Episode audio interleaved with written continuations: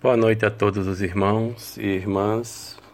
É, vamos, nesse instante, buscar nos concentrar, é, elevar os nossos pensamentos ao alto, buscando sintonia com os irmãos espirituais, benfeitores celestes e rogando ao nosso Divino Mestre Jesus que Ele possa nos envolver a todos na Sua luz, na Sua paz, no Seu amor e que possa interceder por nós junto ao Pai Celestial, levando a prece que Ele mesmo nos ensinou. Pai nosso que estás no céu, santificado seja o vosso nome. Venha a nós o vosso reino. Seja feita a vossa vontade na terra como nos céus. O pão de cada dia dai-nos hoje. Perdoai as nossas dívidas, na medida em que perdoemos os nossos devedores. Não nos deixeis cair em tentações e livrai-nos do mal, que vosso é o poder, a glória a misericórdia pela eternidade, e que assim seja. Bem, aos irmãos, hoje, rogando o amparo dos benfeitores espirituais, vamos comentar a respeito do capítulo 25 do Evangelho segundo o Espiritismo, Buscai e achareis e vamos fazer uma reflexão sobre o primeiro, a primeira passagem evangélica contida nesse capítulo, sob o título Ajuda-te e o céu te ajudará, contidas no Evangelho de Mateus, capítulo 7, versículo de 7 a 11, que inicia assim: Pedi e se vos dará Buscai e achareis. Batei à porta e se vos abrirá.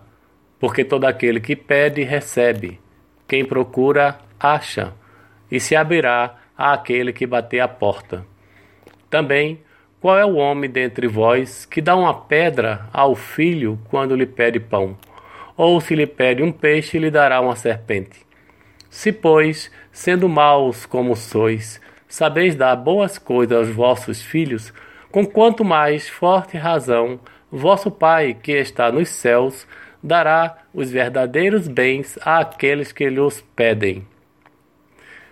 Nessa primeira passagem, a gente vê que Jesus nos aconselha a confiar na providência divina, né? a buscar o amparo e se manter perseverante na fé, na confiança nos sábios desígnios. Quando ele diz que nós, que somos imperfeitos ainda, sabemos dar boas coisas aos nossos filhos quando eles nos pedem, quanto mais forte razão temos para acreditar que o Pai Celestial vai nos conceder o que for de melhor para nós, do ponto de vista espiritual, logicamente. Porque no final dessa passagem evangélica está dito que Deus, o nosso Pai de infinito amor, nos dará os verdadeiros bens, aqueles que são benéficos realmente para nós. Não basta só pedir qualquer coisa e ter a certeza, baseado nessa passagem evangélica, que seria uma interpretação literal, de que Deus vai nos conceder porque nós pedimos. Atentemos para que está dito que ele, o Pai Celestial nos dará os verdadeiros bens. E esses verdadeiros bens certamente são os bens espirituais e não materiais.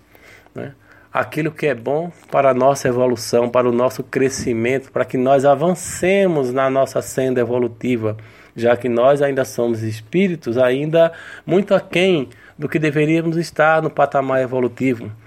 Nós fazemos parte de um planeta de provas e expiações e precisamos avançar na nossa evolução, principalmente na de ordem moral. Né? Então não é só pedir qualquer coisa e acreditar que Deus vai dar, porque nós pedimos, principalmente se pedirmos em nome de Jesus. Não, não é assim.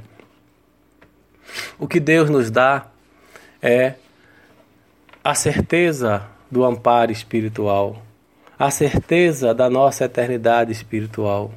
Nos dá a força, o amparo da, da espiritualidade benfeitora que não nos falta através desses benfeitores espirituais que vêm sempre em nosso auxílio quando nós entramos em oração e rogamos o auxílio do alto. É isso que nós precisamos entender. E quais são esses verdadeiros bens? Bens que nos vão auxiliar a nos desprendermos do mundo material, de não nos apegarmos tanto a essas coisas materiais que já sabemos que são transitórias e que mais cedo ou mais tarde nós teremos que deixar para trás. E o que nós levaremos para a nossa vida espiritual? Aquilo que nós adquirimos em bens espirituais, as virtudes. Né? E as virtudes nós alcançamos pelo esforço de melhora íntima, através justamente desse código moral deixado por Jesus, o seu Evangelho. Né? Mais adiante, nós vamos observar nesse mesmo capítulo outro subtítulo, com Observai os pássaros do céu. Mais uma passagem é, extraordinária do Evangelho do Mestre Jesus, e essa é, que está contida no Sermão da Montanha, talvez o, o ponto culminante da missão planetária do nosso Divino Mestre Jesus. E diz assim: Não ajunteis tesouros na terra, onde a ferrugem e os vermes os corroem, onde os ladrões os desenterram e roubam, mas formais tesouros no céu, onde nem a ferrugem nem os vermes corroem, porque onde está o vosso tesouro, aí também está o vosso coração. Por isso eu vos digo: não vos inquieteis por saber onde achareis do que comer para o sustento de vossa vida, nem de onde tirareis roupa para cobrir o vosso corpo. A vida não é mais do que o alimento, e o corpo mais do que a roupa? Observai os pássaros do céu. Eles não semeiam e nem colhem, e não amontoam nada nos celeiros, mas vosso Pai celestial os alimenta. Não sois muito mais do que eles? E quem é dentre vós aquele que pode, com todos os seus cuidados, aumentar a sua estatura à altura de um côvado? Porque também vos inquietais pela roupa? Observai como crescem os lírios do, dos campos. Eles não trabalham e não fiam. E, entretanto, eu vos declaro que Salomão, mesmo em toda a sua glória, jamais se vestia como um deles. Se, pois, Deus tem o cuidado de vestir dessa maneira a erva dos campos que hoje existe e que amanhã será lançada no fogo, quanto mais cuidado terá em vos vestir, ó homens de pouca fé. Não vos inquieteis, pois, dizendo que comeremos, ou que beberemos, ou de que nos vestiremos como faz os pagãos que procuram todas essas coisas, porque vosso Pai sabe que delas tendes necessidade.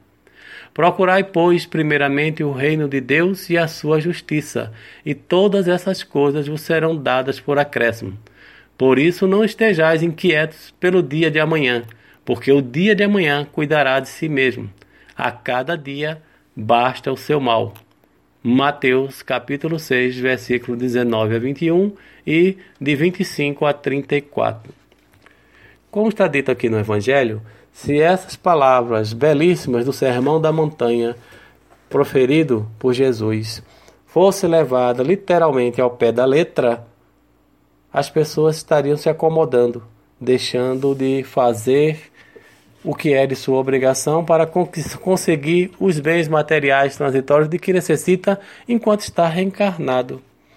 Não é isso que Jesus quer dar a entender.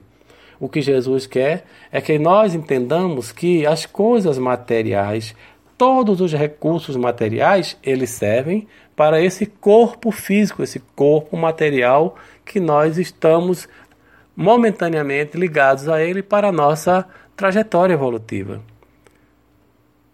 e saibamos dar o justo valor a esses bens materiais, a esses recursos materiais.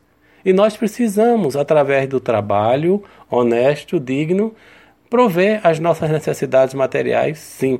O que nós não podemos é deixar ou fazer que essas coisas sejam a razão de nossas vidas. Nós precisamos de uma casa para morar, sem dúvida. É, ter um abrigo da chuva, do frio, das intempéries. Claro que necessitamos e devemos batalhar para conseguir esse abrigo. Nós gostamos de ter um veículo para nos locomover, né? É fácil, é útil, mas nós precisamos entender que nós não somos a nossa casa, nós não somos o nosso carro, nós não somos a nossa conta bancária, nós não somos sequer mesmo a nossa roupa e esse corpo físico transitório inevitavelmente também terá que ser devolvido à terra, devolvido ao verdadeiro proprietário, Deus nosso Pai. Então, nessa passagem do Sermão da Montanha, Jesus nos aconselha a observar como a natureza está organizada, como Deus proverá tudo e que Ele não vai abandonar as suas criaturas. Mas aí alguém poderia questionar: mas e por que, que a gente vê tantas pessoas dormindo ao relento, passando fome, ou mesmo morrendo de fome nesse planeta ainda, e isso é uma realidade, se nós dizemos que Deus a tudo provê? nós não podemos perder de vista que estamos ligados a um planeta de provas e expiações. Vejam bem, provas e expiações. Significa dizer que essa é a morada que nos cabe, aquela que nós merecemos pelo que nós, pela nossa trajetória evolutiva, pela nossa condição evolutiva, pelas virtudes que nós alcançamos ou deixamos de alcançar. Nós somos espíritos comprometidos com as leis divinas. E se nós estamos encontrando no mesmo ambiente, nessa mesma morada, espíritos que vivem uma vida luxuosa, de riqueza, de facilidades, né, de supérfluos, enquanto encontramos outros irmãos passando por toda a ordem de privação. Não tem um lar para se abrigar, uma vestimenta digna para se proteger do frio, não tem um emprego para se manter, vive ao relento, na mesma morada, chamada planeta Terra.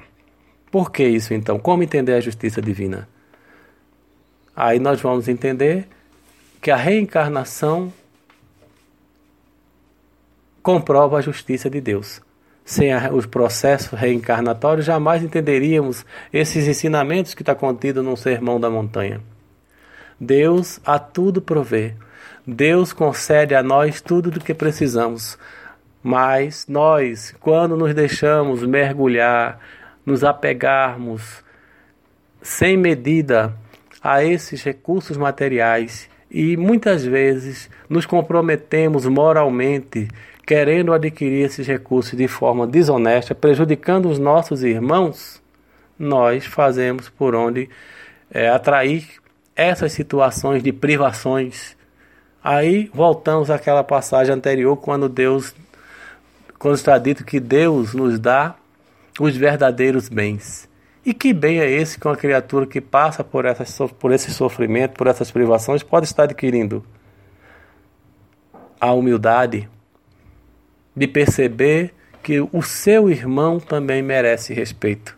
Cada vez que nós desrespeitamos o nosso semelhante, tratamos com desrespeito, violamos os direitos mínimos enquanto ser humano, nós estamos nos comprometendo com as leis divinas e ainda assim a misericórdia de Deus vai nos conceder o ensinamento necessário, que é o verdadeiro bem, para que nós aprendamos a respeitar o nosso semelhante e entender que o amor deve prevalecer entre as criaturas e que Deus não faz acepção de nenhuma delas. É nesse sentido que nós devemos aprender, entender esse sermão da montanha. Não é deixar que tudo aconteça e que Deus vai dar tudo de graça, tudo vai vir ao nosso encontro sem que nós façamos nenhum esforço. Lembremos-nos que Jesus também nos ensinou. Meu pai até hoje trabalha e eu também trabalho. A lei do trabalho é uma lei divina e todos temos que trabalhar para a melhoria pessoal, para a melhoria individual, mas sem se fechar no individualismo sem prejudicar ninguém. Pelo contrário, à medida que nós evoluímos, sobretudo moralmente, nós vamos cada vez mais observando ao nosso redor, enxergando o nosso semelhante e entendendo que ele também está no mesmo barco que nós estamos, na mesma morada que nós estamos e precisamos nos tratar de forma fraterna e caridosa. Mais adiante, nesse mesmo capítulo, nós temos outro subtítulo: Não vos inquieteis pela posse do ouro. E está dito: Não vos inquieteis pela posse do ouro ou da prata ou de outra moeda em vossa bolsa. Não prepareis nenhuma, nenhuma, nenhum saco para o caminho, nem duas roupas, nem sapatos, nem bastão, porque aquele que trabalha merece ser alimentado. Em qualquer cidade ou em qualquer vila em que entrardes, informai-vos de quem é digno de vos alojar, e permanecei com ele até que vos fordes. Entrando na casa, saudai-a, dizendo: Que a paz esteja nesta casa. Se esta casa for digna, vossa paz virá sobre ela. E se ela não for digna, vossa paz retornará a vós. Quando alguém não quiser vos receber, nem escutar vossas palavras, sacudi em saindo dessa casa ou dessa cidade o pó de vossos pés. Eu vos digo em verdade: no dia do julgamento, Sodoma e Gomorra serão tratados menos rigorosamente do que essa cidade. Mateus capítulo 10, versículo de 9 a 15. Outra, outro ensinamento profundo, como todos os são do Evangelho do Mestre Jesus. Aqui ele nos ensina é respeitar a individualidade da criatura e, e também não ter a preocupação de carregar recursos materiais para levar a mensagem divina adiante. Mas atentemos para o seguinte: quando Jesus aconselhou os seus discípulos a partirem para as suas viagens missionárias, de pregação evangélica, temos que levar em conta a época em que Jesus viveu, os costumes daquela época e do povo, da localidade, da região, do país onde Jesus vivia. Naquela região da Palestina, lá no Oriente Médio, e por aquela ocasião era natural é, os viajantes serem abrigados na casa de algumas pessoas, porque as pessoas recebiam, davam abrigo, era um costume daquela época. Não sabemos se hoje, talvez, hoje não exista mais, porque os tempos se modificaram, a realidade se modificou e parcela grande e significativa da humanidade foi contaminada com costumes individualistas, desonestos, que não permite mais que uma criatura possa receber abrigo ou dar abrigo a um viajante sem que tenha alguma reserva, alguma desconfiança. E também a questão de levar recurso, porque Jesus aconselhava, como diz aqui nesse capítulo, nesse evangelho, que não levasse é, nenhuma moeda na bolsa, porque quando ele chegasse numa casa, numa vila, numa cidade e procurasse abrigo, Aqueles que o abrigasse estaria demonstrando o verdadeiro caráter. Abrigar uma pessoa que não tem nenhum recurso financeiro é demonstrar sentimento fraterno de respeito, de consideração pelo seu próximo. Era isso que Jesus também chamava a atenção né, para os, os seus discípulos, seus apóstolos, nas suas missões, nas suas viagens de pregação. Né? Mas nós poderíamos fazer isso hoje, né? Nós, nós não devemos nos inquietar pela posse do ouro? Não, certamente que não. Nos inquietar para amontoar recursos materiais que nós sabemos que nós não levaremos para a vida espiritual? E tanto pior para nós quanto o apego for maior? Porque ter a preocupação de passar herança daquilo que nós arrecadamos durante toda a nossa existência em termos de recursos materiais, de ordem financeira, de bens materiais, imóveis para os nossos descendentes, é lícito, sem dúvida, mas se a providência divina achar por bem colocar nas mãos de outras criaturas esses recursos materiais, de nada vale as nossas preocupações, porque tudo pertence ao Pai e a Ele inevitavelmente terá que ser devolvido, retornará porque é da lei.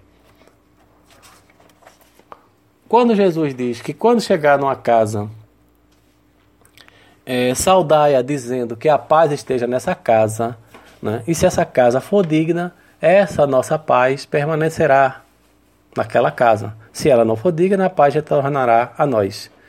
Evidentemente que em qualquer lugar que nós cheguemos, agora nós falamos enquanto espírita, a nossa pregação espírita, a nossa visão espírita, né?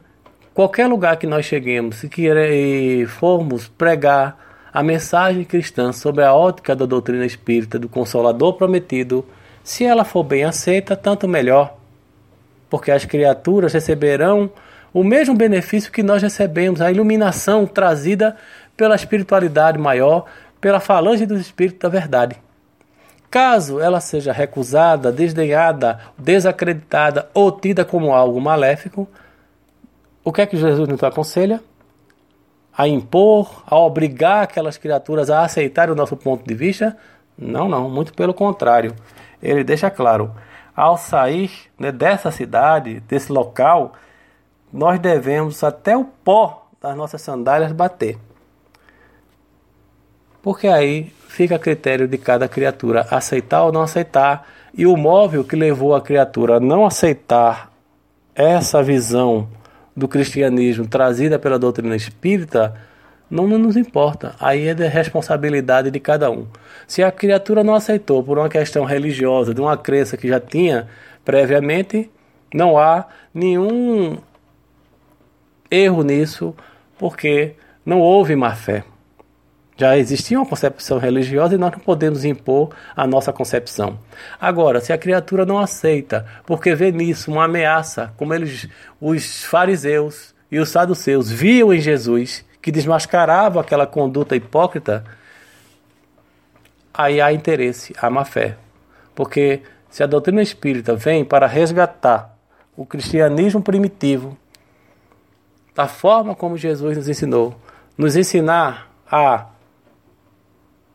nos libertarmos dos apegos para nos auxiliar a nos elevar espiritualmente, libertarmos do jugo da matéria e encontrando criaturas que vê nisso ameaça, porque se de alguma forma vê os seus recursos materiais, aquilo que angariou, não se sabe de que forma, ameaçados, há má fé. E aí a responsabilidade é de cada um. A nós, enquanto espíritas, devemos pautar a nossa conduta, sobretudo quando pregamos, quando nós falamos do Evangelho do Cristo, nessa ótica que a doutrina, que o próprio Evangelho do Cristo nos ensina: humildade, amor, caridade e fraternidade. E só para arrematar o que está dito nesse capítulo 25, sob o título Buscar e Achareis, né? E como está dito, ajuda-te e o céu te ajudará. Nós, todos que estamos num processo de crescimento espiritual, temos na doutrina espírita o caminho né, seguro para a nossa evolução, para não nos desviarmos, para não cairmos nos erros. E o que, é que nos falta? A vontade firme, o desejo sincero de buscar buscar esses ensinamentos. Mas não é buscar apenas através da leitura, do conhecimento. Né? Nós todos podemos ter acesso a esses ensinamentos, porque na doutrina espírita não existe casta privilegiada, não existe conhecimento secreto, como o próprio Cristo nos adverte, nada de secreto que não seja revelado. Tudo virá à tona. E a doutrina espírita está demonstrando isso. E esse capítulo 25 do Evangelho, Buscai e achareis, nos mostra isso. Quando nós queremos buscar realmente os ensinamentos, a verdade, nós encontraremos. E encontraremos o caminho seguro, sim, que é esse Evangelho de luz que o Cristo nos deixou como rota segura para nós seguirmos, para nos libertarmos do nosso atraso espiritual e nós temos a certeza que o Cristo está conosco sempre, aguardando a nossa decisão firme de seguir os seus passos, de vivenciar o seu Evangelho em espírito e verdade. Que Jesus nos abençoe. E vamos agradecer nesse momento o amparo da espiritualidade benfeitora, que com certeza se fizeram presente nesse momento, a iluminar todas as nossas mentes que estão sintonizadas nesse momento, que possamos cada vez mais, através do estudo, da vivência do Evangelho do Mestre Jesus, alcançar a nossa melhora íntima, um estado de paz interior, fortalecer a nossa fé nesse momento porque passa a o planeta e que diga-se de passagem um momento feliz, não é momento de dor, apesar de desencarne, mas sabemos que a morte não existe, o Espiritismo já venceu a morte, porque o Cristo venceu a morte. E hoje nós sabemos, através da doutrina espírita, essa realidade patente. Que o Mestre Jesus nos abençoe, nos ilumine e agradecidos ao Pai, possamos dizer: Pai nosso que estais no céu, santificado seja o vosso nome. Venha a nós o vosso reino, seja feita a vossa vontade na terra como no céu. O pão nosso de cada dia nos dai hoje. Perdoai as nossas ofensas, assim como nós perdoamos a quem nos tem ofendido. Não nos deixeis cair em tentações e livrai-nos do mal, porque vosso é o poder, a glória e a misericórdia pela eternidade. Assim seja.